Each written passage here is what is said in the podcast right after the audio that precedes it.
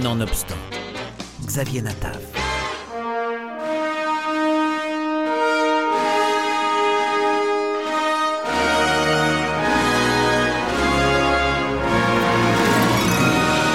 En cette semaine de commémoration de l'indépendance d'Israël, je voudrais revisiter avec vous quelques films qui abordent cet événement sur grand écran.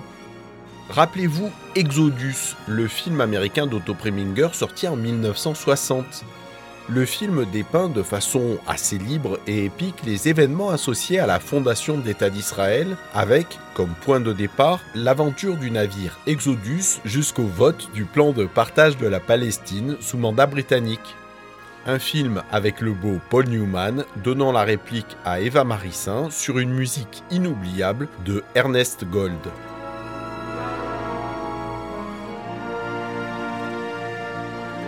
Si tu voudrais faire exploser les installations anglaises pour l'Irgun. Oui. Et tu as l'habitude de la dynamite? Mettez-moi à l'épreuve. Euh, Tu dis que tu as acquis ton expérience de la dynamite au ghetto de Varsovie en combattant les nazis. Oui, c'est ça. Tu as dû faire sauter plus d'un nazi avec cette dynamite, hein? Tout ce que j'ai pu, oui. Écoute bien ce que je vais te dire à présent, Dovlando. Je sais que les Juifs ne se sont jamais servis de dynamite à Varsovie. Ils n'avaient pas de dynamite. Donc il t'était impossible d'apprendre à te servir de dynamite pendant que tu étais au ghetto. Tu as appris à manier la dynamite à Auschwitz en creusant des fosses destinées à recevoir les corps de tes propres frères, n'est-ce pas la vérité? Si.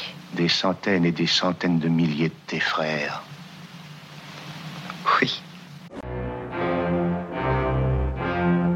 Autre film à aborder la création de l'État d'Israël en s'appuyant cette fois-ci sur un personnage tout à fait fascinant, L'ombre d'un géant, film de guerre et historique américain, réalisé par Melville Chavelson et sorti en 1966.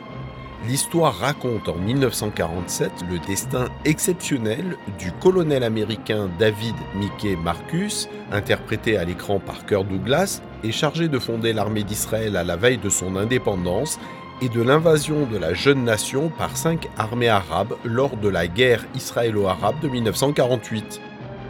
C'est le grand Elmer Bernstein qui signait la musique du film.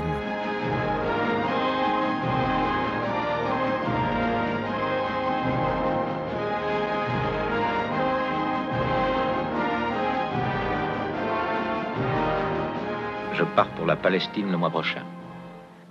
La Palestine? Oui. Conseiller militaire de l'armée secrète de Palestine. Mais pourquoi là? Et pourquoi toi? Eh bien, il se fait que j'en connais un bout sur l'art de tuer les gens. Ils ont été massacrés par des experts, on doit les aider à reprendre le combat. Je suis très fière de toi. Plus récemment, film israélien de 2002 cette fois-ci, est réalisé par Amos Gitaï, Kedma, un film qui retrace, peu après la création de l'État d'Israël en mai 48, l'histoire des émigrants arrivant par bateau au risque de se faire arrêter par les troupes britanniques. Le film fut présenté l'année de sa sortie au Festival de Cannes dans la catégorie Palme d'Or. Amos Gitaï. Je crois que le cinéma, par la longueur de son discours, on parle d'un objet d'une heure et demie, deux heures, il peut composer des séries de caractères qu'on arrive de voir leurs contradictions. C'est ça qui m'a intéressé, pas seulement les thématiques.